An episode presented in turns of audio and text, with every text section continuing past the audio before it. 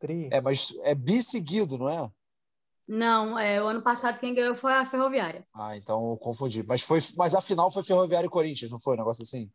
Não. Não é, então eu tô perdido. Ferroviária e Corinthians foi do brasileiro. Ele tá não foi? assistindo, viu? Foi não, mas inclusive foi bem estranho o Corinthians não chegar naquela final, né? Mas. É, então eu tô confundindo. Mas Ferroviária e Corinthians foi final do brasileiro, não foi? Eu não tô maluco. Não, foi não. Foi não. Ah, então eu tô confundindo o ano. Ah, então foda-se. Ana Lívia vai ter que cortar tudo na edição.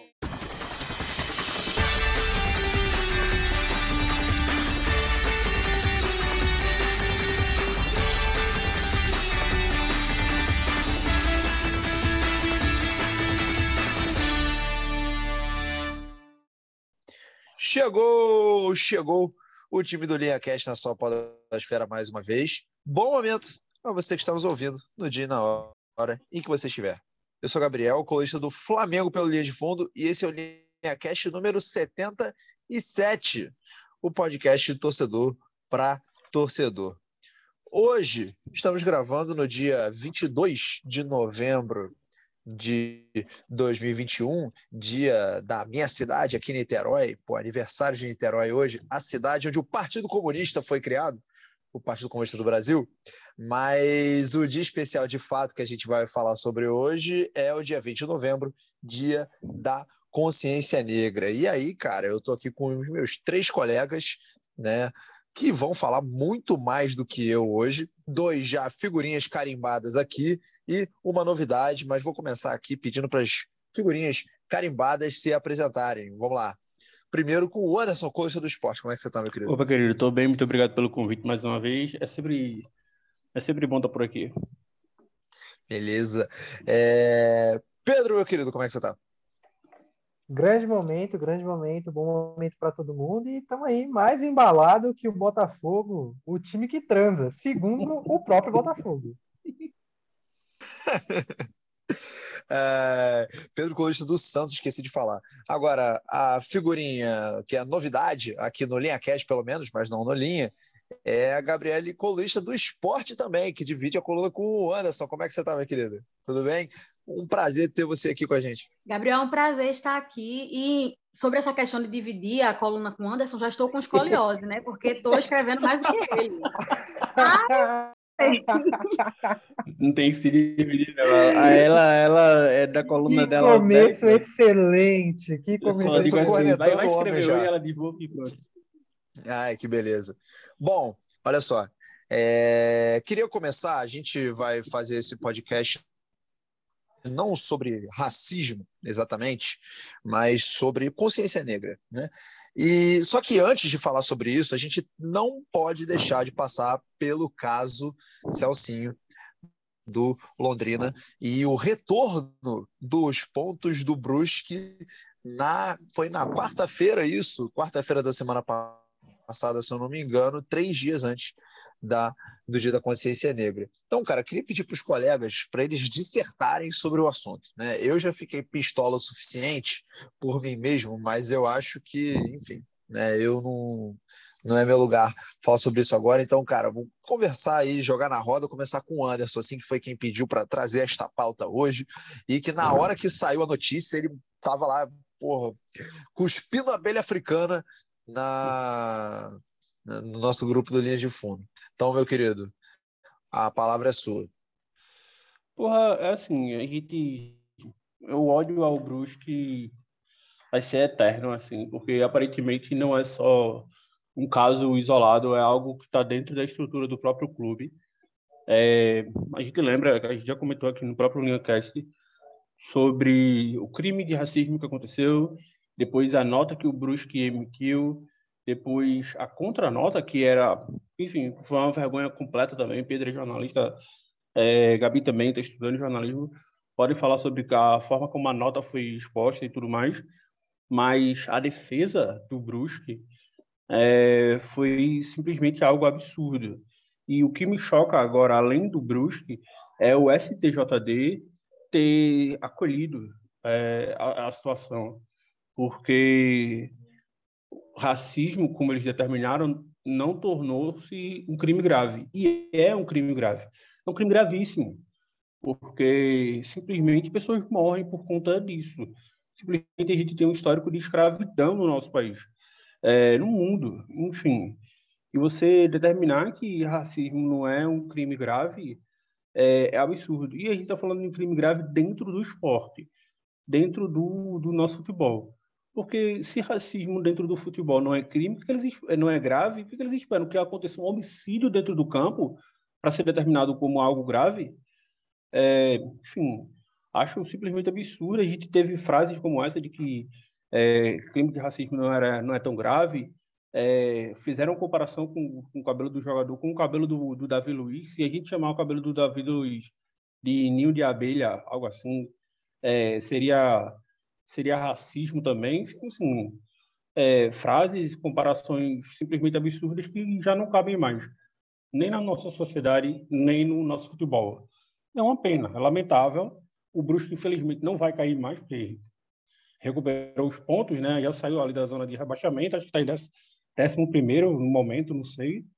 Com o Vitória perdendo hoje, está perdendo atualmente agora do CRB, é, determina também a, a queda do Vitória e o Brusque já tem mais chance de, de, de escapar do rebaixamento. Enfim, tudo isso é extremamente lamentável, né? É, pois é, né? Assim, é muito complicado e, sinceramente, você falou sobre o, é, o STJD que te surpreendeu. Não me surpreendeu, sinceramente. O STJD não me surpreende. E aí queria jogar também para o Pedro, para a Gabi, para eles falarem o que eles quiserem sobre esse caso, assim, porque ele é, é revoltante, né, cara? Ah, Cara, é assim, é, choca por ser uma posição institucional. Quando vem de uma pessoa, a gente, né, ataca a pessoa, coloca a pessoa lá com rótulo de racista e tal, mas uma posição institucional é algo muito forte. A gente está falando de um clube. É o Brusque, ok, mas ainda assim é um clube de futebol, é uma instituição. É, e tudo é muito cara de pau, porque o Brusque, no Twitter, inclusive, é, anteontem, no dia 20, fez uma publicação extremamente consciente no Twitter, com uma reflexão sobre racismo, sobre consciência negra, sobre, sobre negritude, que, porra, parecia um texto que eu escreveria na minha época de universitário. E logo depois de tudo que aconteceu. Então é, é tudo muito cara de pau. É tudo muito surreal, assim, da gente ver uma instituição se posicionar dessa maneira. É, mas não surpreende, porque a impunidade nesses, nesses casos é natural. Se a gente for atrás de números, eu até tinha dado uma pesquisada que de 2014 para cá foram mais de 200 denúncias assim de racismo no futebol brasileiro, entre todas as séries. E 40% apenas foi até o tribunal. 60% delas nem chegou lá nem chegou a ser julgado. E desses 40% que foram para o tribunal, 60% tiveram algum tipo de punição. Outros 40% foram, assim como o Brusque, não punidos. E aí a gente entra num, numa medição, assim como eu acho tosco, falando de comunidade negra, o famigerado negrômetro, de quem é mais ou menos preto, é muito patético a gente ter um medidor de racismo para ver o que é grave e o que não é. A gente tem uma barrinha de tipo, não, não, não. Isso aqui é muito grave, tem que punir. Isso aqui não é tão grave, então tudo bem. Porra, ou é racismo não é. Não, não tem que existir uma medição do que é grave ou o que não é. Então, é, é difícil, é difícil. A gente bate muito na mesma tecla em alguns momentos. É, a, a gente diz que não se choca, mas quando esse tipo de coisa acontece, a gente choca sim, porque não tem muito o, o que fazer, né? É, pois é. é. Gabi, quer entrar na brincadeira também? Acrescentar alguma coisa? Quero sim. Para falar mal do Brusque, eu tô aqui. É, então, eu acho que. eu gosto assim, ela entrou no, no, no LeiaCast já chutando balde. Ah, tem que ser dessa forma, né? É, eu acho que, como os meninos falaram, tipo, meio que surpreende, não surpreende, porque a gente já espera, né? Quem é a justiça do nosso país? A nossa justiça, ela é branca. E você vê que tava lá um bocado de, de velho branco julgando se o caso de racismo tinha sido é, grave o suficiente para levar punição, enquanto o agredido assistia tudo. É, com, foi mais uma forma de, de violência né, contra Celcinho. É, extremamente absurdo. E a, a repercussão que gerou nas redes sociais, porque você via torcedores do Brusque certamente aliviados, né? Porque é, quando recuperaram os três pontos, como Anderson falou, escapou também daquela daquele fantasma ali, daquela zona perigosa de rebaixamento, mas a galera estava simplesmente passando é, outros casos que não receberam punição, como se, tipo, ah, mas fulano em tal, em tal situação não foi punido, por que, que meu time tem que ser punido agora? E aí banaliza mais ainda, né, um, um crime grave, um crime que é inafiançável, porque simplesmente os caras decidiram que não foi grave o suficiente para ser punido. É, toda a história é muito bizarra, toda a construção dela foi muito bizarra, a nota, a contra-nota, é, o clube movimentar jogadores pretos para dizer que não existe racismo lá dentro. Cara, é violência para todo lado, né? E aí a gente que fica aqui como pessoa preta assistindo a tudo, a gente sente também, né? É mais uma, uma porrada que a gente leva. É, pois é, assim, muito complicado. Eu não vou acrescentar muito mais disso, não, mas acho que o meu link vai basicamente dizer o que eu quero dizer. É... Porque assim, a gente fez esse parênteses para falar do Celcinho, mas vamos começar a fazer aquele bloco inicial de destaques iniciais, aleatórios sobre futebol. E eu vou chamar o Anderson primeiro para ele dar o primeiro destaque dele, porque a Gabi falou sobre a justiça branca, né? E se o Celcinho foi a coisa que mais me revoltou na última semana, não o Celcinho, né, mas o caso Celcinho, tudo envolvido e tal, a segunda coisa que mais me revoltou foi ver Marcinho, lateral direito do Atlético Paranaense, homicida, campeão da Copa Sul-Americana. E o Anderson pediu para falar sobre esta maldita final de Copa Sul-Americana. Então, meu querido, o espaço está aberto para você eu já odiava essa final do, da, da Sul-Americana pelos dois clubes, pelo, pelo, pela forma como ela foi horrível, sem, sem gosto de futebol nem nada. E tu me lembra desse fato agora que eu tinha simplesmente esquecido. Ou seja, meu Pô, ódio. É inacreditável. Eu tinha esquecido desse, desse, desse fato. Enfim, para você ver como é que ficou. Cara, eu não consigo mais bizarro.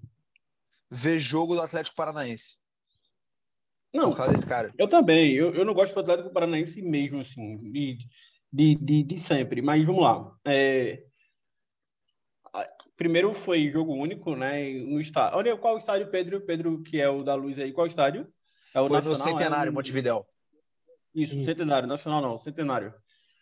A Comembol decide que a final da, da Sul-Americana é no, vai ser no estádio longérrimo do. De... Desculpa. Foi centenário para combinar com o número de pessoas também, que devia ter uma senha. É. Ficou longérrimo. e aí você tem, aí você tem dois clubes que têm. Um, um tem uma torcida muito pequena, né? Que é a torcida do, do, do Bragabu. E o outro é a torcida do Atlético Paranaense, que mesmo que lote lá o seu próprio estádio, é também uma torcida modesta e tudo mais dentro do futebol brasileiro.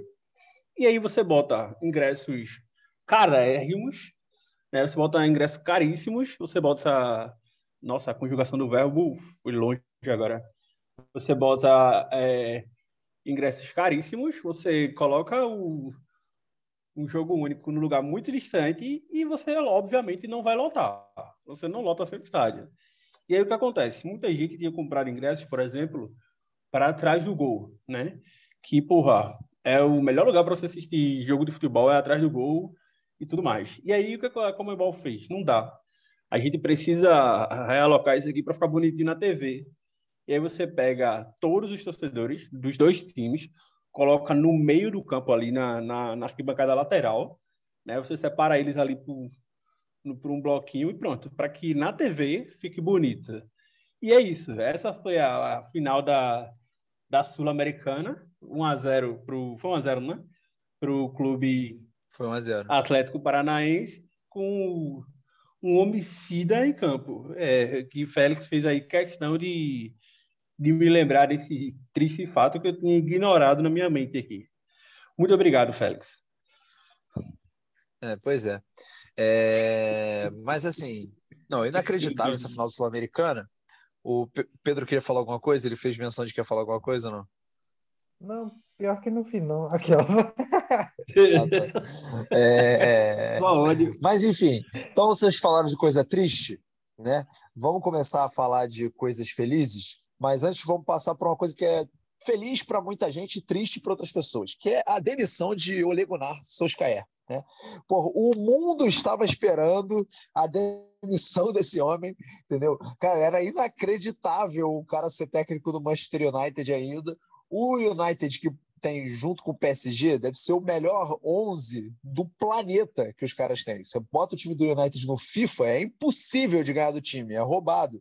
E os reservas também, o time é roubado também.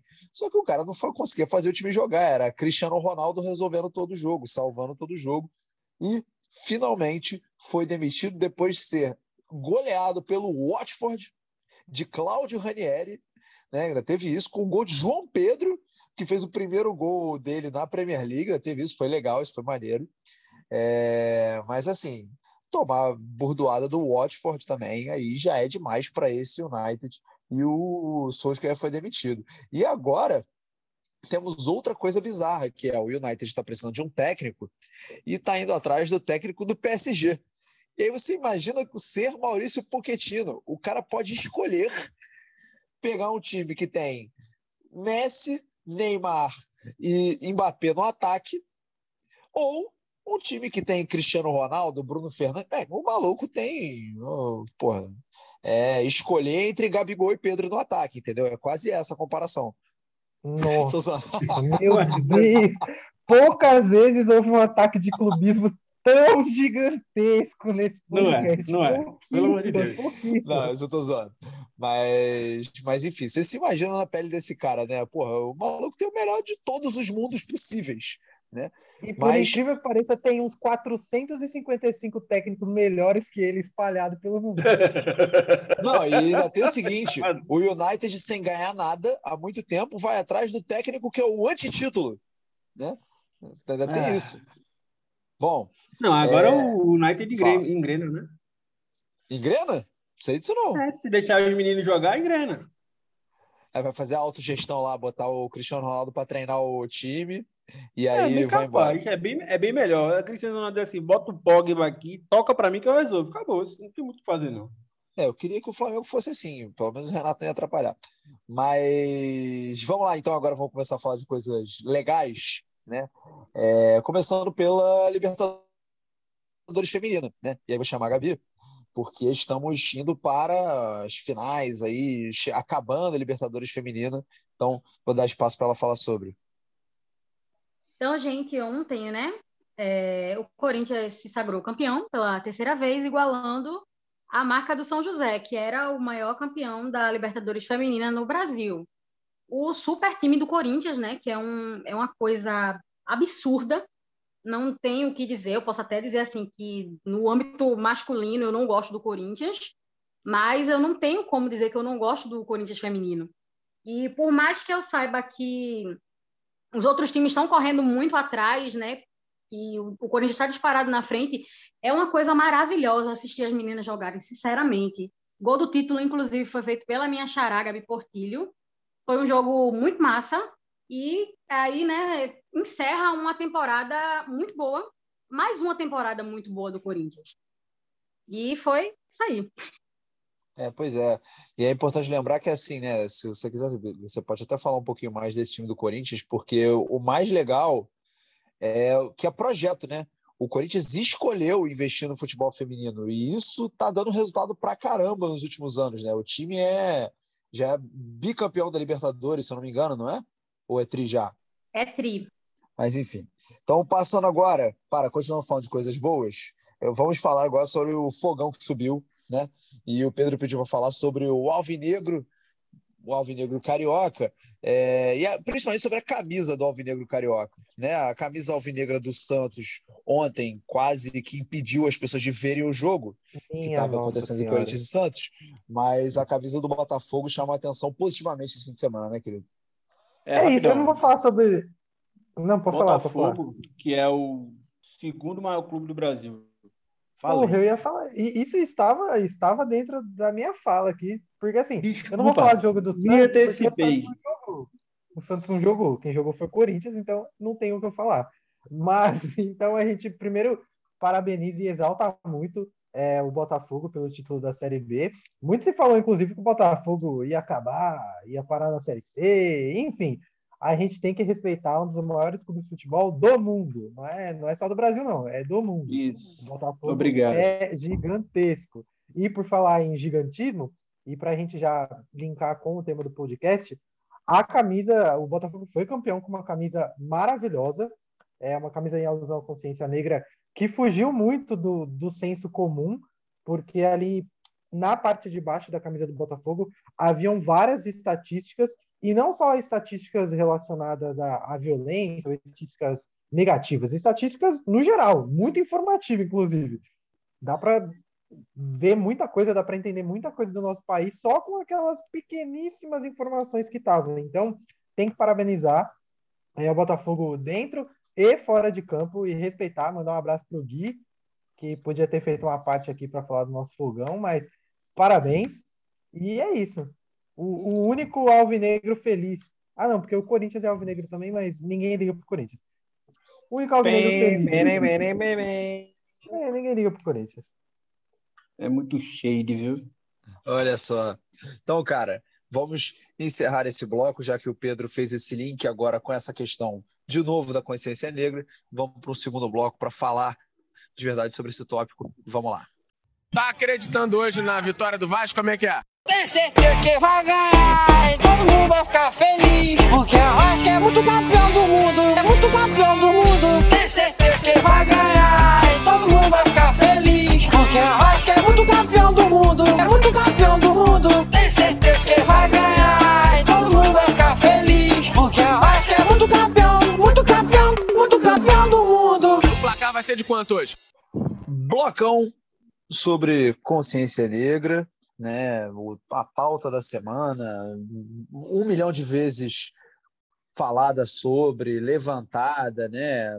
Tivemos que mais uma vez ter que ver um monte de vídeo e foto do Morgan Freeman na timeline.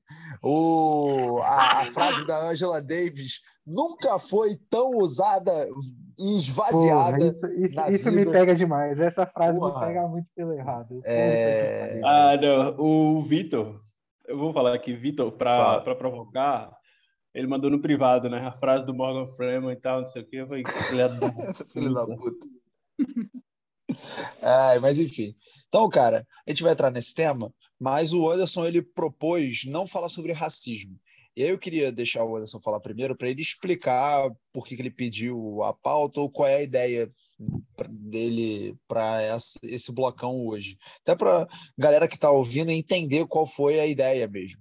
Não, eu acho que toda vez que pensa, principalmente nos últimos momentos, nos últimos anos, é, que de certa forma é um alívio que a pauta esteja em vigor, mas também é meio frustrante ver como a pauta está em vigor de forma errada e tal, enfim tenho muitas críticas para fazer até até com relação a nós mesmos, porque a gente é meio ruim de diálogo, é, principalmente quando se trata de Brasil, assim. É, porque, por exemplo, Pedro e, Gabi têm o fenótipo muito mais negro, negro, negroide, traços negroides muito mais fortes que o meu. E até, até isso, a gente aqui no Brasil ainda entra em debate né? Mas cada um sabe quem é, cada um sabe como funcionam essas coisas, sabe onde aperta suas dores. E mas mesmo assim, toda vez que a gente fala de raça no, no Brasil nesses últimos anos, a gente nunca fala sobre o lugar bom da raça ou sobre é, as diferenças do nosso próprio povo, sobre é, nossas vitórias, nossas conquistas e tudo mais. A gente sempre está tentando buscar um lugar de representatividade, um lugar de de semelhança, mas toda vez a gente fala sobre a quantidade de meninos que estão morrendo, a gente está falando sobre violências é, raciais que estão acontecendo no, o tempo todo, é, a gente fala sobre o caso do Brusque aqui, a gente fala sobre é, casos de racismo que acontecem dentro do nosso futebol. Não estou dizendo que não é importante falar isso, é extremamente importante. Também é uma merda que a gente só fale disso, sabe? em vez de a gente estar tá falando sobre vitórias, conquistas, é, como o próprio MC da diz, assim, acho que chega um momento que a gente tem que falar de amor agora, a gente tem que falar de outras coisas. E é isso, eu acho que o podcast hoje é meio que para exaltar esportistas, né? É, de vários esportes aqui hoje, até não esportes, como a Fórmula 1, que a gente vai citar assim. É, então, para falar sobre essa galera, se quiser pontuar críticas também, eu tenho várias críticas a um ou outro é, esportista, por vários motivos, mas quiser fazer isso também, vai fazer. Mas a ideia é que seja uma parada de. É, esqueci a palavra, a palavra me, me fugiu a, a, a boca, mas de vangloriar essa galera, de, de ascender essa galera ao topo que essa galera merece, sabe? E não porque elas falam sobre, sobre racismo, mas porque a presença dessas pessoas já é um, um cabum, chabum, sabe? É algo, é algo legal, é algo bacana. É tipo Muhammad Ali ser o representante dos Estados Unidos no momento em que os Estados Unidos era era um país extremamente fodido assim com relação à raça, sabe? Isso é extremamente importante que a gente fale. Isso é isso é bacana. É tipo o Hamilton usar um capacete com as cores do é, com as cores da bandeira LGBT dentro de um país que relacionamento LGBT é proibido e condenado e ser ele um homem negro em um esporte, aliás, em um não esporte é, dominado por brancos e é bem importante também que a gente fale sobre essas coisas. É, vai lançar o filme da, do Will Smith com a Serena que é uma tenista e é no topo do mundo. Então, assim, é importante que a gente fale sobre essas pessoas, sobre as conquistas dessas pessoas, quem são essas pessoas, né? O maior atleta de todos os tempos, que é Bolt, enfim. Já estou falando aqui, já estou entrando aqui na, na, na... É, pois é. Eu, inclusive, eu ia chamar a, a Gabi porque o, ela foi a que deu um destaque menorzinho e tal, e foi a que deu o destaque a menos tempo, enfim. Para ela já começar a falar sobre, assim, quando o Anderson falou sobre esses esportistas negros que têm que ser valorizados, que estão ocupando os espaços, eu queria pedir para ela pensar assim, quando você pensa nos grandes caras do esporte hoje, é, que têm ocupado espaço, que têm sido importantes, que têm levado a causa, quem são os primeiros que vem na cabeça? Assim, o Anderson falou do Hamilton, mas além do Hamilton, a gente pode trazer aqui para Brasil, por exemplo, quais são os primeiros que vêm assim na cabeça e tal? Então, eu acho que quando eu penso em, em atleta negro, eu automaticamente penso em Formiga, velho. Porque foi uma das primeiras jogadoras que eu vi jogar e extremamente importante para mim, enquanto mulher, enquanto mulher preta, enquanto mulher preta e nordestina, quase batendo um bingo aqui de, de minorias, né? Só faltou é, ela é uma figura extremamente importante para mim, pô. Não tem como não dizer ela. A mulher simplesmente está aí sendo convocada para Olimpíadas desde o ano que eu nasci. Tenho 25 anos e a mulher está lá, 25 anos, tá ligado? É uma coisa absurda. E aí, de cara, eu penso nela, velho. Penso realmente nela. Mas aí também tem outros nomes que são, assim, mais clichês, poderia dizer, né? A gente pode citar Hamilton, a gente pode citar a Biles, a gente pode falar de Serena Williams. Tem muita, muita gente assim que eu acho que os meninos vão até pensar mais, já que eu sou um pouco focada muito no eu, eu foco muito no meu time. Eu até digo aqui que eu às vezes não acho que eu não gosto de futebol, eu gosto do meu time. Aí fica Isso é coisa, acho... o Anderson é a mesma coisa. Nada, ele tá, tá sempre focado em outras coisas que ele faz aposta. Aí É, agora, agora eu, tudo eu bem. Acho, eu acho excelente quando o brasileiro consegue assumir uma das maiores verdades do nosso país. O brasileiro não gosta de futebol, não gosta. É, brasileiro gosta é, do é, seu time. Eu gosto de esporte em geral. Mas assim, mas falando em não esporte... Futebol. Oi? É, mas assim, falando em não esporte, falando em não esporte, outro exemplo que eu lembrei agora, e, enfim, linkando as coisas, né? É, a Gabi falou sobre a formiga, que está aí, exemplo de longevidade, acima de tudo. Cara, tem a fofão do vôlei, que eu lembrei agora, assim, foi levantadora da seleção brasileira de vôlei, tipo, há mais de década. Ou também outro exemplaço, assim. E, Mas, eu, enfim, e, passar para o Pedro agora. Eu, eu gosto desses exemplos que, assim, o Anderson, eu vou falar disso, o Anderson vai lembrar do Pelé, e talvez seja uma passada de pano aqui, mas existem alguns personagens que só de estarem lá já é algo grande. Mesmo que eles não façam absolutamente nada. Mesmo que ele não faça nada. O, o Hamilton, o Hamilton poderia não fazer nada do que ele faz. Seria um marco. Seria um marco gigantesco, porque ele é o maior suposto esportista do suposto esporte Fórmula 1. O Anderson brinca que ele é maior que a Fórmula 1, inclusive. Eu, eu não entendo, então não vou fazer essa afirmação aqui, mas eu acho que tem. Existem nomes que eles não precisam fazer absolutamente nada. O fato de estarem lá, o fato de serem reconhecidos e o fato de uma caralhada de gente branca ter que engolir essa pessoa lá, porque não é para ela estar lá, não é natural que ela esteja lá, já é algo gigantesco. Quando a gente tem o plus, que é a pessoa ir para dentro, se posicionar, ter ações, não só se posicionar com texto em rede social e assim, né? Ter de fato ações, essa do capacete do Hamilton é, é, gigantesca, é gigantesca, gigantesca, e é singela, é singela, porque é algo muito simples e ao mesmo tempo muito gigante. É, mas você falou assim de nomes, eu fico triste porque a gente nunca consegue lembrar de imediato de um futebolista brasileiro. Me entristece de verdade. A, a, não bate assim na cabeça. Você fala, ah, pronto. Não vem, a gente tem que ficar buscando e talvez a gente tenha que voltar alguns anos atrás e tal. Me vem muito o Tietê, de verdade, assim, se a gente para para para fazer uma análise mais minuciosa, me vem muito o Tietê. O Tietê deu umas entrevistas bem bacanas, mas o meu maior exemplo, e aí, por ser parte do time que eu acompanho na NFL, eu nunca digo que torço, eu digo que eu acompanho, porque torceu, torço só pro Santos, é, que é o Colin Kaepernick, por, porque o, o Kaepernick foi além, assim, da nossa geração é o que foi mais além, porque o Kaepernick enfrentou o nacionalismo do país mais nacionalista da história da humanidade. É, aquilo é gigante. Em outros tempos o Kaepernick estaria preso ou morto, sem exagero nenhum, sem exagero nenhum, e ele carrega consequências até hoje. É, eu vou fazer ponto, inclusive, para indicar a série dele na Netflix, que é das coisas mais incríveis que foram lançadas esse ano. Tudo na série é incrível, tudo, tudo, tudo, tudo.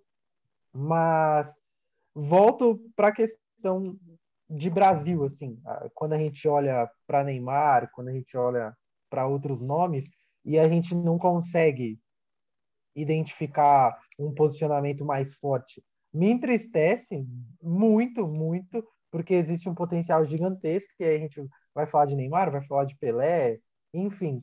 E me entristece a gente não conseguir lembrar, porque é o esporte mais popular do mundo, no país que é mais conhecido por jogar futebol no mundo, e a gente não consegue ter grandes nomes com grandes posicionamentos.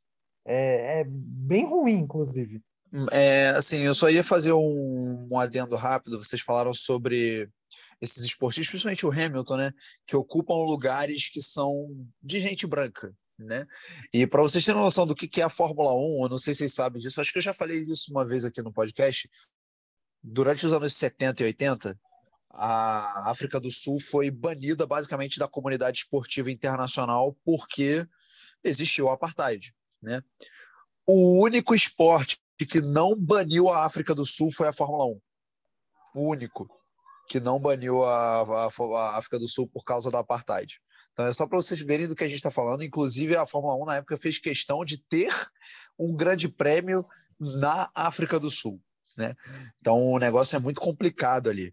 Mas vocês falaram, o Pedro falou sobre esses esportistas, a falta de esportistas brasileiros, mas eu primeiro queria entrar no tema do, da presença de esportistas que não seja no Brasil, mas em outros lugares do mundo, que tem feito essa diferença, assim, no caso do futebol, né? Vocês falaram de outros esportes, mas futebol existe também. Pô, Rashford, Sterling na Inglaterra, assim, por menos que estejam jogando, eles têm feito diferença, sabe? E eu acho que esses caras que são, esses caras são importantes de lembrar também, não é, Anderson? Não, sempre, sem dúvida. Eu acho que todo e, e qualquer e qualquer atleta que que se posicione, que faça que faça algo que não é a sua obrigação, sabe? Que não é a obrigação não é obrigação dele, não é obrigação da comunidade negra estar tá lá o tempo todo dizendo assim, ah, eu sou negro e eu mereço respeito. É, todo, todo atleta que faz isso, ele carrega, carrega algo maior do que ele. É por isso que eu, eu falo que o, que o Hamilton é maior que a Fórmula 1. É, de fato ele é maior que a Fórmula 1. Entendeu? É, não tem, não tem para onde. Ele leva o status da Fórmula 1. Hoje tem pessoas que, que falam. Da, a gente está falando da Fórmula 1 só por causa dele. Porque se não existisse o Hamilton, a gente estaria cagando para a Fórmula 1. Então isso já faz ele ser maior do que o evento. O Pedro citou que eu tenho essa, essa coisa do Pelé. E para mim é muito foda. E é uma dualidade muito grande que eu tenho em mim porque o Pelé ele não precisaria falar nada, ele não precisaria fazer nada de fato, porque ele é um cara preto que está no topo do mundo. O topo do mundo do futebol tem um cara preto. O esporte mais popular do mundo, o esporte mais famoso do mundo, é um cara preto que domina. No entanto, eu tenho para mim que justamente por conta disso, e olha, eu sei que não é obrigação dele, eu sei que ele não deveria, não tem obrigação para nada, é, com relação a isso. Ele só pode muito bem só chegar, nascer, crescer, viver e morrer. E sem precisar falar, ó, eu, eu quero falar sobre isso aqui. É, mas eu sempre tenho essa, essa, essa rusga de que, tipo, ele poderia ter feito um pouco mais, sabe? Eu acho que se ele tivesse dado duas frases a mais do que ele já deu na vida dele, é, um pouco do esporte seria diferente hoje pelo peso que ele tinha em determinado momento, sabe? É, é, então é por isso que sempre que me perguntam assim quem foi o maior jogador de futebol que já existiu, eu digo assim, o maior eu entro na disputa aí para conversar. Eu acho inclusive que é por isso que os argentinos dizem que o Maradona foi o maior, porque acho que o Maradona socialmente falando verbalizou muito mais algumas coisas do que o próprio Pelé. É... Por isso que eu costumo dizer assim, Pelé foi o melhor jogador de todos os tempos. E só isso já é fantástico e fenomenal. Ninguém nunca vai tirar o, esse, esse prêmio dele. Cristiano Ronaldo pode ganhar mais 10 Champions League daqui para o resto da carreira, não importa. É, mas quando falam sobre o maior, eu acho que o maior tem umas outras demandas que, infelizmente, ele não tem. Mas também não era obrigação dele ter nada desse tipo. É, só queria fazer essa vírgula sobre o Pelé, porque o Pedro mencionou ali, e aí acaba sempre me pegando um pouco. E eu também fico triste quando a gente olha para o Brasil e não enxerga no Brasil é, esses atletas hoje em dia. Você falou do, do Tietê, eu acho que a gente vale mencionar também o Jair Ventura, o Roger e tem outro, meu Deus, Marcão, técnico do Fluminense hoje. Marcão, Marcão. Então, Marcão. A, gente, a gente pode, pode e deve mencionar esses três treinadores que, quando podem, eles falam, eles trazem a, a pauta. Eu acho que até o Luxemburgo merece um pouco. Eu a, ouvi a entrevista do Luxemburgo com, com o Mano Brown e é uma das coisas maravilhosas que eu ouvi recentemente.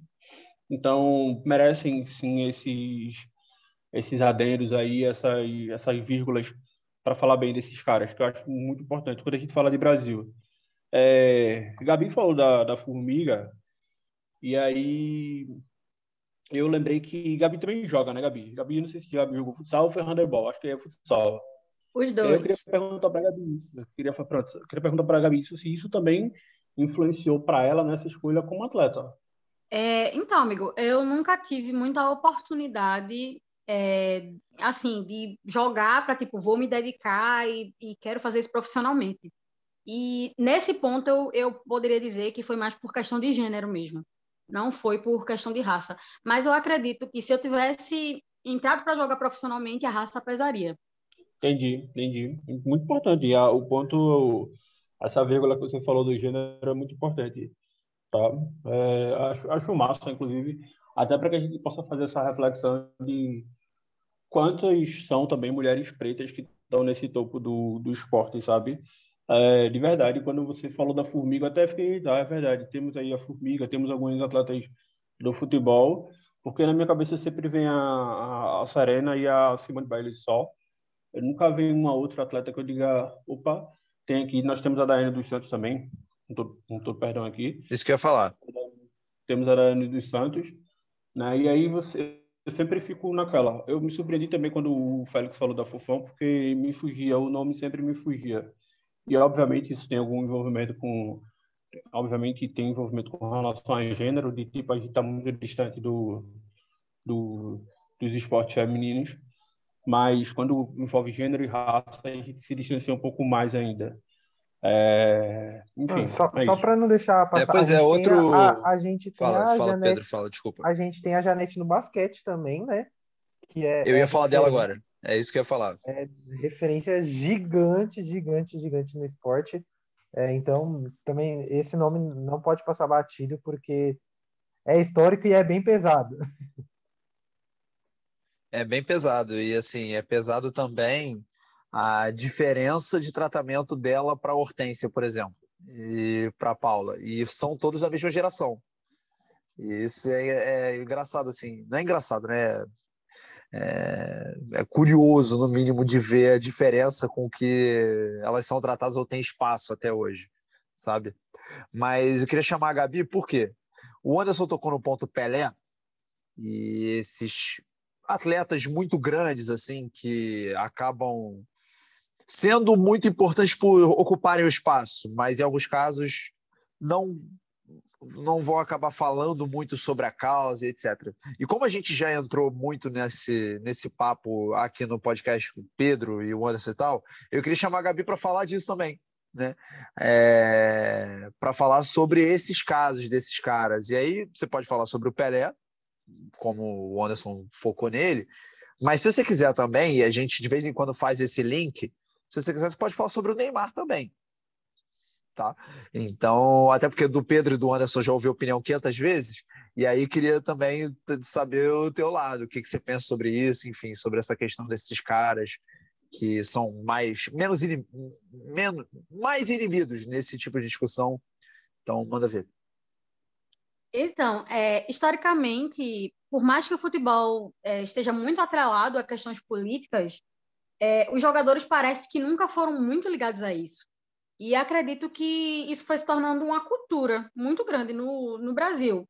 Tanto que quando a gente vê algum clube se posicionando ou um jogador, sempre chega alguém para dizer que o time está lacrando demais, jogando de menos, que o jogador está mais preocupado com isso do que com aquilo. E acaba que realmente acredito que é realmente uma cultura mesmo de do não posicionamento. É, quanto à questão de Pelé, eu discordo um pouco de Anderson nessa questão de eu sou extremamente bairrista e nacionalista nesse ponto e eu não poderia dizer em momento algum que Maradona é maior do que Pelé. Para mim, em nada, em nada. Muito embora a figura política de Pelé seja extremamente fraca, né? É, acredito que tanto pela época em que ele viveu, pô, você ser um, um negro retinto na seleção é, nos anos 60, 70, cara, eu não consigo nem pensar no que os caras passaram, sabe? E é, como se torna um costume, acredito que quem chega hoje também não pensa tanto nisso. É, a questão de Neymar, Neymar é um cara que um dia eu amo pra caramba e no outro dia eu odeio demais, Neymar. É, é, é exatamente esse 8 e 80. Acredito que como, assim, velho, 2021 dava para ele se posicionar muito mais em, em determinados assuntos. E às vezes ele até ensaia um posicionamento. Quando ele ensaia um posicionamento, eu já volto a amar. Mas aí ele vai e faz outra besteira, e aí eu desgosto dele mais uma vez. Ah, tem outros é, atletas que acabam se posicionando. É, uma vez mesmo, acho que foi Yuri, que jogou no esporte, acho que em não sei se Anderson lembra em que ano o Yuri jogou no esporte. É, se posicionou contra o racismo, acho que ele chegou a jogar no Atlético Goianiense, se não me engano. E ele estava é, se posicionando. Mas aí é um jogador que não tem tanta, não tem tanta expressão, né? Não é uma pessoa tão conhecida. E, poxa, a figura de Neymar é extremamente importante. Por mais que a gente esteja vendo que a seleção não, não depende dele e acaba até jogando melhor sem ele, é, ele é uma figura importante e é, é, o posicionamento dele teria um peso muito, assim, é, vou repetir, importante de novo. É, o posicionamento dele seria realmente essencial, mas aí acaba que não, não sei bem é, por que, que ele não, não se posiciona, mas é extremamente fraco politicamente falando.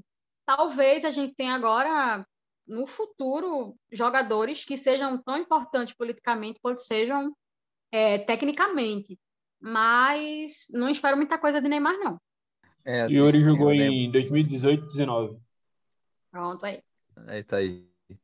É, Mas isso da cultura dos jogadores, assim, de não falarem muito sobre esse tipo de coisa, é, historicamente só aparece mesmo, né? E assim, o caso do Pelé, eu acho interessante, até, acho que até falei para os meninos, eu mandei a- o meu projeto agora de pesquisa do doutorado para a UF, estou na seleção lá, é sobre o Pelé, e é investigar a idolatria sobre o Pelé. Tipo, por que que às vezes parece que o, porra, o cara é o maior de todos os tempos e parece que a gente não idolatra tanto quanto deveria pelo tamanho do cara.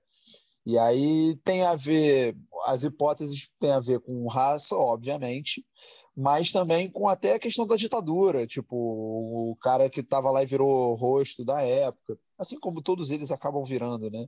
Então, só que ao mesmo tempo é entender que o, o cara está no esforço de ser o melhor. E para ele ser o melhor, ele tem que ser o melhor mesmo, até porque sendo um cara negro, ele tem que ser muito melhor, né? É, Mas, mas enfim, Félix, eu não fala. sei, vou palpitar e talvez contribuir com a sua pesquisa, mas lógico, manda ver. eu, Pedro, tenho a, a sensação, vou colocar assim, a intuição, como de jornalista esportivo, um feeling ali de que a, a não idolatria do Pelé muitas vezes passa pelo Santos. Eu, Pedro, Também. tenho para mim que se Pelé tivesse sido camisa 10 do Flamengo ou do Corinthians, seria diferente. Seria diferente. Mesmo com o não posicionamento, a mesma carreira, mas no outro time, num time de mais massa, eu tenho para mim que a idola- a idolatria seria diferente. Então, eu acho que passa muito mais por isso do que sobre essas outras questões, de verdade. Porque o Neymar é extremamente controverso e, ao mesmo tempo, extremamente idolatrado nos dias de hoje. Mais do que deveria, inclusive, em vários momentos. Então, eu acho que passa muito. Passa muito pelo Pelé. Óbvio, eram outros tempos, mas o Pelé não tem grife de Europa. Então, o Pelé não foi Santos Real Madrid, Santos Barcelona, Uhum. Santos e Milan. Não teve isso. Então, eu acho que passa muito mais por isso. É uma sensação. E é curioso, eu estava me esquecendo de verdade. Como tudo que se aplica ao Pelé em relação ao posicionamento racial se aplica a Michael Jordan do basquete. Sim. É, é muito curioso Isso, era o que eu ia falar também. Os, os dois maiores, assim, no- o, um é maior no basquete, o outro é maior no futebol, e o Jordan, a gente vê que foi escolha. Assim, quando você começa a ir atrás, pesquisar, ver o próprio documentário do Last Dance, é escolha.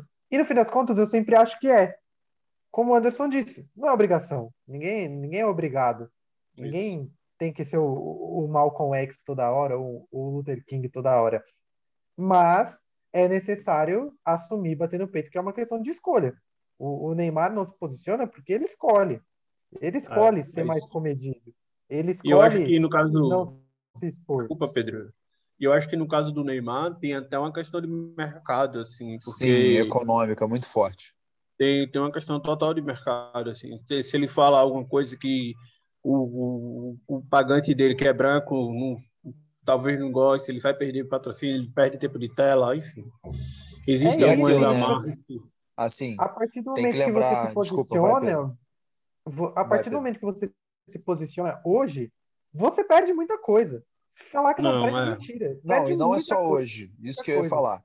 É, a gente falou de, do Pelé e tal, mas tem os exemplos dos caras que falaram e sofreram com isso.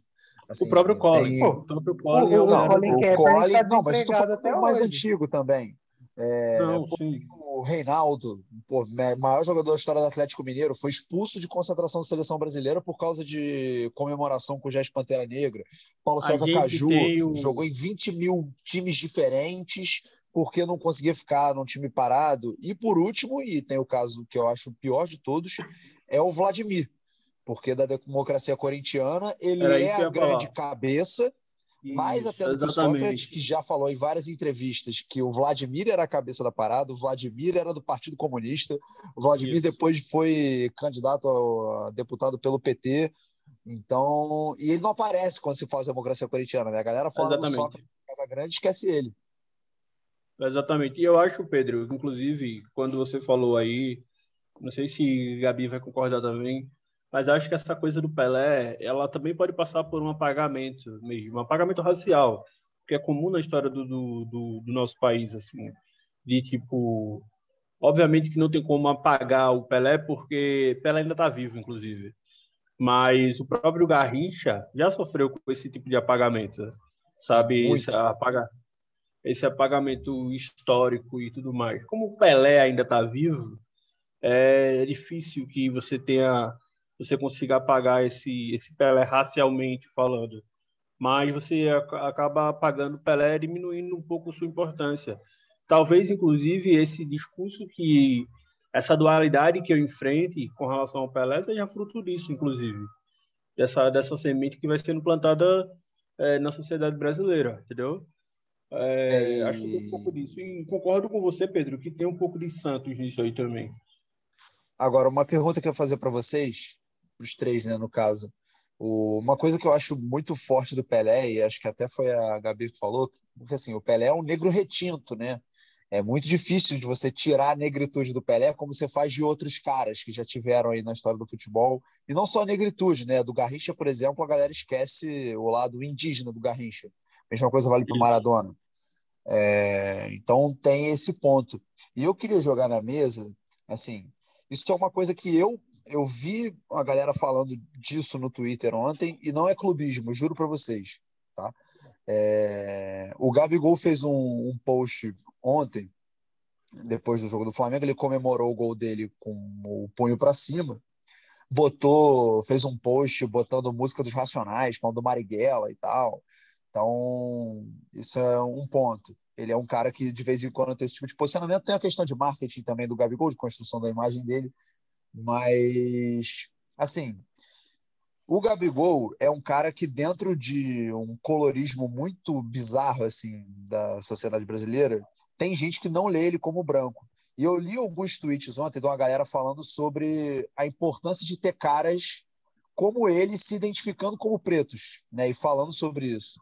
E aí eu queria assim, saber de vocês se isso é um negócio que vocês acham importante esse debate nesse sentido sobre os jogadores de futebol, um debate que entra no colorismo e tal. Aí vou passar para o Pedro e para a Gabi, porque o Anderson foi o último que falou, né? Vou, vou deixar a Gabi falar primeiro. Ah, certo, eu estava esperando tu falar.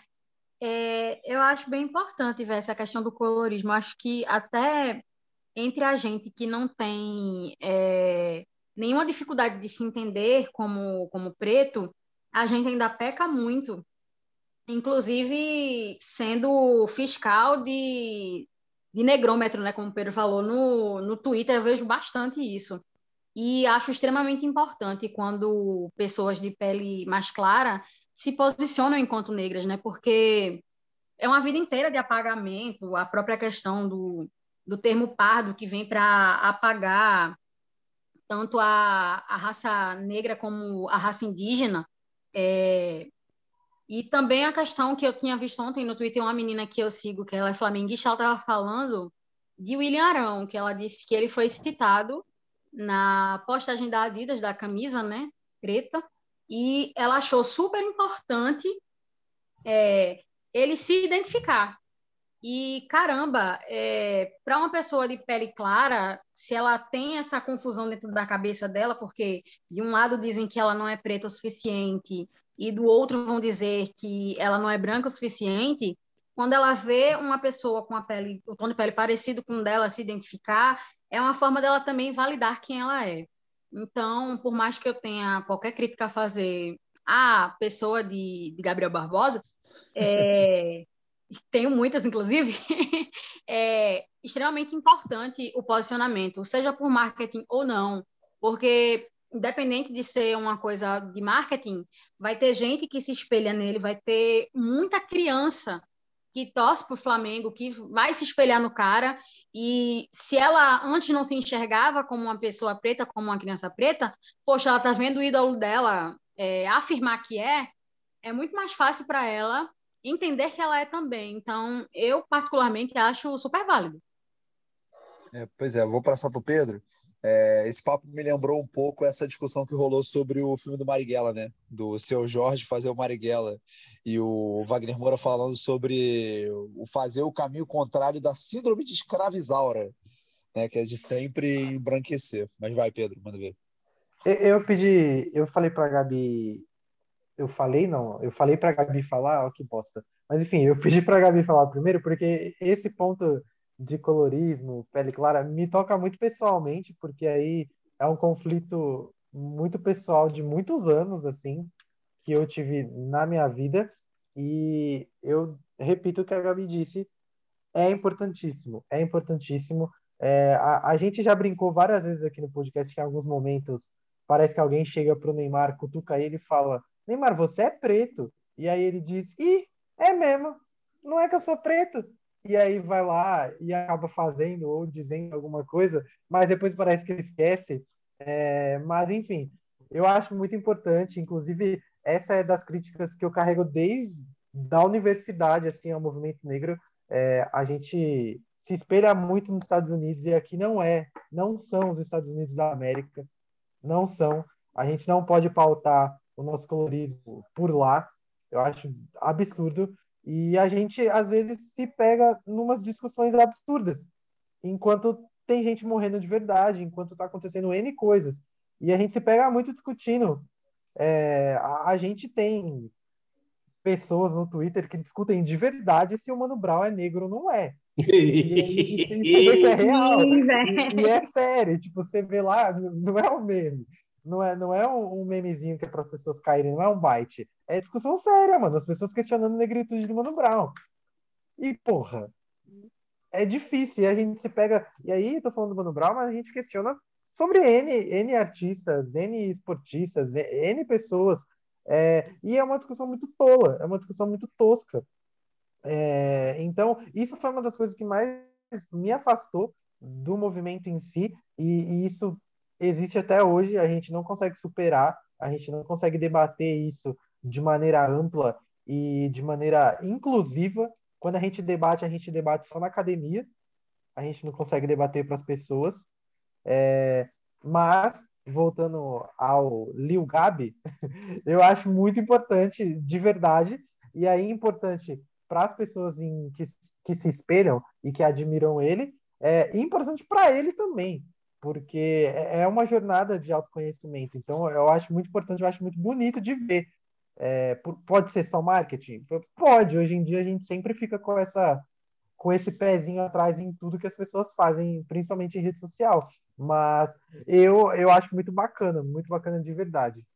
É, né? E vocês estão falando sobre esses casos de jogadores que têm falado mais, tal, do Gabigol. E aí a pergunta que eu ia fazer para vocês é: eu tenho a sensação de que o número de jogadores que tem apresentado um mínimo de falas sobre, nem que seja em rede social, tem aumentado.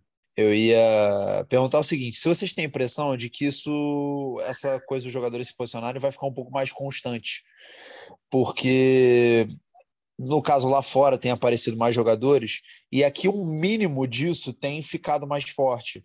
Eu lembro, por exemplo, quando teve a questão do Josh Floyd no passado e os protestos Black Lives Matter e tal. É, e aí, assim, basicamente, vários dos jogadores negros que eu vejo assim muito em relação ao Flamengo, por exemplo, então o Gerson, o Vinícius Júnior, tipo todos eles falando sobre, sabe? Vinícius inclusive, que aí é mais um desses que a gente tem que lembrar, né? É o melhor jogador brasileiro atuando na Europa hoje também é negro, jogando muito, negro retinto. Então, eu queria saber se vocês acham que vai ser uma tendência disso aumentar os jogadores negros, óbvio, vão continuar fazendo sucesso, é, mas se eles vão começar a falar mais sobre, se vocês acham que isso é uma tendência. Eu acho, eu acho assim, eu acho que é uma tendência do, do mundo. O mundo está mudando de alguma forma. É, eu acho que o debate em questão está muito em vigor. É, não sei se é uma coisa de bolha, não sei se é, porque eu me tornei mais inteligente, mais culto, passei a ler mais, passei a procurar saber sobre isso e a pauta está vindo na minha direção.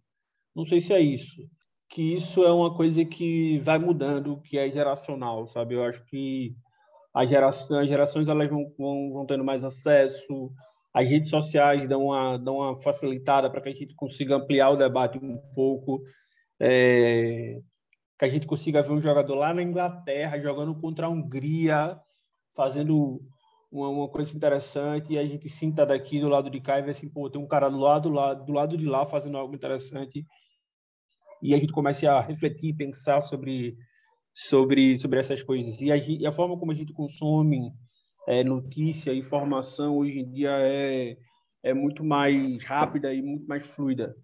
Então eu acho que acaba que sim, as coisas estão mudando. Eu acho que o mais importante agora, que precisa também é, mudar, é ter mais pessoas pretas na, nas cadeiras de comando, sabe? Nas cadeias de comando.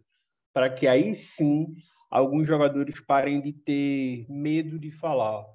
Porque eu tenho certeza que existem atletas, inclusive eu volto para o caso do Pelé. É, quando o Gabi fala que o Pelé ele era um jogador preto retinto na década de 60, 70, isso é fenomenal, assim, sabe? Então eu tenho certeza que tem jogadores que dizem assim, não vou falar porque se eu falar hoje eu perco meu emprego. É, eu não preciso estar dentro dessa pauta aqui não, porque senão eu perco meu emprego, perco meu trabalho, eu eu passo a ser uma pessoa não grata em certos clubes, enfim. É, eu acho que isso isso acontece muito é, no futebol brasileiro e no futebol pelo mundo. Mas eu tenho uma sensação de que alguns jogadores podem conseguir essa, essa independência. Eu vejo o Richarlison fazendo isso, eu vejo o Vini Júnior fazendo isso, e guardar as devidas proporções, eu vejo o Igor Julião fazendo isso. É, então é muito importante que esses jogadores eles comecem a, a ter um entendimento sobre sobre as pautas sociais e raciais, sabe? Sobre o próprio Gabigol, que a gente tem muita coisa para criticar o Gabigol como um ser humano que é horrível, mas que tem se posicionado e se posiciona bem. Aparentemente anda com a galera que faz que faz música música preta para gente preta e acho que isso acaba esse tipo de consumo, esse tipo de acesso faz com que ele tenha um estalo na mente que é importante também, sabe? É, e só para lembrar essa coisa das, dos, das cadeiras de comando, né? O Anderson tinha mencionado técnicos e técnicos negros que são muito poucos, né? É, e na história do futebol, assim, eu achei que ele ia falar sobre isso quando ele falou do Pelé, né? O, sei lá, se o Pelé quisesse ter sido um técnico de futebol. E vamos lembrar que, assim, da seleção de 58, por exemplo, a gente, dos quatro do ataque, né? Vavá, Pelé, Garrincha, Zagallo, ainda tem o outro, né, que é o Didi. A gente tem dois negros retintos, né, o Pelé e o Didi. E desses cinco, dois viraram técnicos de futebol, o Zagallo e o Didi. O Didi foi técnico. Por que, que o Zagallo teve tanta chance na seleção brasileira e o Didi nunca teve uma chance? Isso é outra pergunta para a gente se fazer também. Mas vou repetir a mesma pergunta do que eu tinha feito antes sobre a tendência né, disso aumentar para Gabi, depois para o Pedro e aí a gente fecha. Fala, Gabi. Então, Gabriel, eu acho que realmente o futebol ainda é um ambiente que é, tolera muita coisa que não se deve tolerar, né? Então, isso acaba criando um ambiente que o jogador realmente tem medo. Quem é o cara que consegue sustentar o próprio emprego depois de falar algo que dirigente tal não gosta, que presidente de federação não gosta. Quem é o cara que vai conseguir isso, velho? Então, é, é um processo bastante lento, mas Anderson citou alguns nomes aqui de gente que está se posicionando, e acredito que, é, de fato, é isso aí. A tendência agora é que apareçam mais é, jogadores que queiram se posicionar e também reitero essa questão de que se a gente tiver pessoas pretas, ou assim, vou até abranger um pouco mais, pessoas não brancas, né, no, nos cargos de comando, sendo técnicos, que pelo menos aqui no Brasil ainda são poucos, acho que cria um ambiente mais favorável para esse tipo de coisa. Outra coisa interessante que vale destacar é que alguns clubes já estão colocando cláusulas é, para contrato que a, a, pessoa não pode, né? Tipo, se envolver em, em casos de crimes de contra é, é, questão de racismo, questão o esporte de fez isso, não fez? fez, fez, inclusive, é, homo, é, homofobia, machismo. O esporte fez o quê? Fez isso, botou uma cláusula para. Ah, foi. Foi, foi. Então, eu- isso aí eu- já eu- é desculpa. massa, né? Diga. Eu, não, desculpa te interromper, Gabi. Eu tinha, eu tinha esquecido. Foi, o esporte fez isso. É porque eu tô tão acostumado ao esporte só botar no meu cu que eu esqueci. Mas aí, Anderson, nessa última questão agora de, de Gil, a gente percebeu é, mais uma vez o quão rachado é o ambiente lá dentro, né? Que Não, sem dúvida. Super de o. Conselho Deliberativo fez o que fez, porque inclusive podia, e a presidência do clube, pelo menos aparentemente, é, se posicionou contra, e agora a gente já tem uma forma de barrar que esses crimes venham acontecer dentro do, pelo menos do nosso clube, né? E que sigam sem punição, porque foi o que aconteceu aí no caso de Gil do Vigor. Então, assim, a partir do momento em que vão sendo mudadas essas, essas políticas, essas legislações, acredito que também vai criando esse ambiente mais favorável para que mais pessoas acabem se posicionando e que posteriormente todo mundo, né, eh, se posicione, né? Que aí não vai sobrar espaço para gente filha da puta no, no esporte. É isso. Falou com as palavras corretas. Pedro, para encerrar, meu querido. É, vocês estão conseguindo me ouvir? Sim. Tá, tá bugado. Beleza, vamos lá. Então, eu vou por outro caminho, assim, eu vou por lógica de mercado. É, é uma lógica de mercado mundial hoje. Existe oferta e existe demanda. É, a, a partir do. Óbvio, as coisas caminham juntos. É, a partir do momento que você tem mais gente se auto-reconhecendo como negra, tem mais gente se vendo em programas, em esportistas, em filmes, isso vai aumentar. Então, para mim, esse posicionamento, eu não consigo, eu não consigo fugir da lógica de mercado. É, Inclusive, o podcast do Mano Brown, quando ele entrevista a Thaís e o Lázaro, é, a Thaís fala muito sobre isso, sobre e- existir uma lógica de mercado muito favorável a isso, e É, volto também na questão que o Anderson e a Gabi ressaltou também. É aí que tem que ter a viradinha de chave. Porque quando você. Palavras da Thaís, né? Quando você vai produzir um filme sobre um Papa italiano, por exemplo, você vai lá e estuda sobre isso, procura pessoas que entendam sobre isso. Então, quando você vai falar sobre negritude, quando você vai falar sobre o personagem negro, entregue isso para um negro. E é, é, é muito simples, essa viradinha.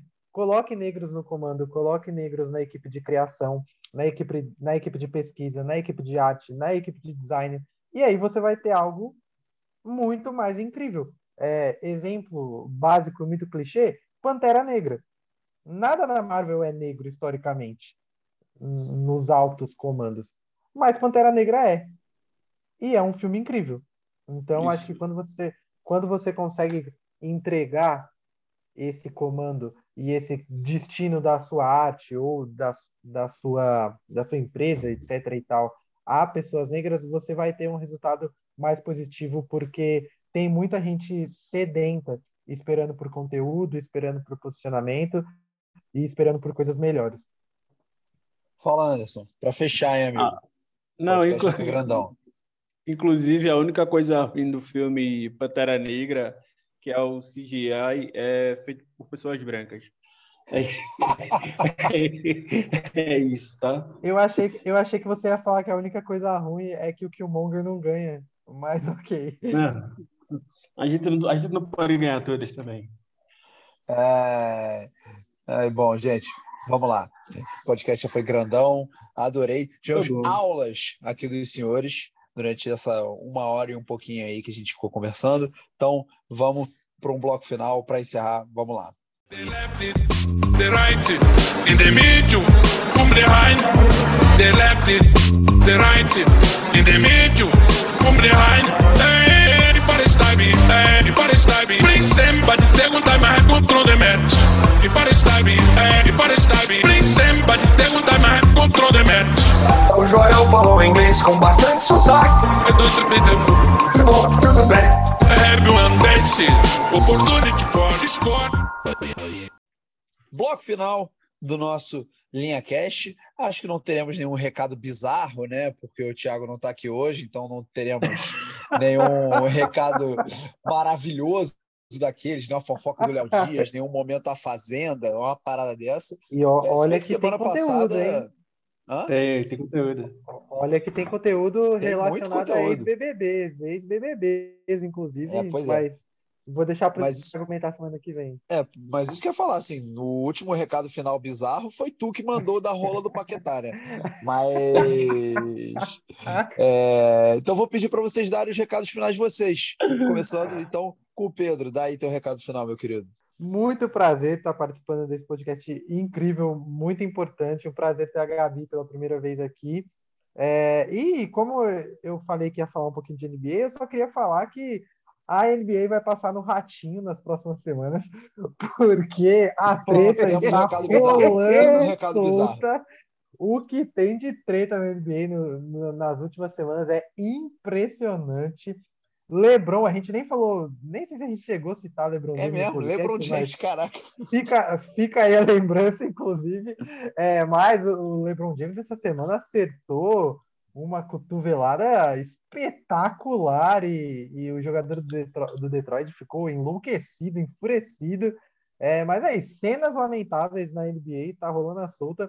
Então não se surpreendam se o SBT passar um jogo ou outro com o Ratinho comentando. Ah, rapaz, que isso. Agora, o que não foi lamentável foi a participação da Gabi hoje, né? É, tivemos a nossa carinha nova aqui. Então, Gabi, dá seu recado final. Foi um prazerzão ter você aqui hoje, viu? Eu que agradeço, eu, foi muito massa, massa mesmo, acho que extremamente pontual aqui, o, o- tudo que foi abordado, né? E gostei pra caramba de, de fazer aqui o programa com vocês. É isso. Venha sempre que quiser. Anderson, meu querido, dê seu recado final para a gente ir encerrando aqui o nosso podcast. Não, eu queria deixar uma coisa aqui. Eu não sei se vocês viram que recentemente, é, na emissora do, do Bispo, é, eles deram lá no programa A Fazenda, eles deram maconha para os integrantes de um, como é o nome dele mesmo? De um Alves e para integrante Stephanie lá. E eu vi isso no TikTok, que o pastor tá liberado lá, dá uns pega na, na fazenda. É, Meu amigo, Obrigado pelo convite, ali- meu amigo, mas ó, falem. Quando, quando você tem Kanye West e Justin Bieber, que são crentes extremamente favoráveis ao consumo de maconha, até o bispo fica convencido, não tem como. Isso. É, é, que... Então, muito obrigado pelo convite. Inclusive, olha aí, a gente citou aqui é, na vírgula no nosso, na, na nossa. Mas esqueci. Como é que é o nome daquele negocinho? Na nota de rodapé que a gente já citou o Lebron e o, o outro maior negro também que existe, que é o Justin Bieber, né? Então, muito obrigado pelo convite, meu querido. É Exatamente. sempre um prazer, tá certo? Um beijo para você. Gabi, muito obrigado pela participação também. Volto sempre. Ai, amigos. Então, ó, obrigado pelas aulas. Inclusive, rapidão, Fala, rapidão. fala, Pedro. É, semana que vem eu não vou gravar a real, né? Eu vou, eu vou fazer um cruzeiro com a Ali. Eu não gosto de falar porque Ih. parece muito chique, não combina comigo, mas enfim. Ah, cruzeiro, Ah, mete eu essa não, eu mete eu essa não. me eu não sei me posicionar com relação a essa viagem, mas enfim, como é a semana toda, eu não vou ter dia para gravar real. É, eu devia até ter deixado um palpite de final de Libertadores aqui no podcast, mas não interessa também. Não importa quem ganhar, eu quero que se for dos dois. Mas enfim, já se a, se a Gabi não consegue participar semana que vem, seguidinha já, inclusive. Era isso que eu ia falar. Toma, Gabi. Eu topo. Ó, Olha aí. Maravilha. É, Então, galera, queria, Infelizmente vai escutar o Thiago.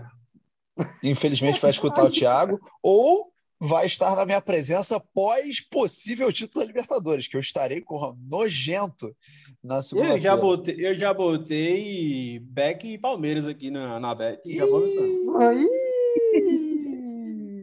Então, é, tomara que você fique pobre na semana que vem, tá? Ah, amigo. Então, vamos encerrar.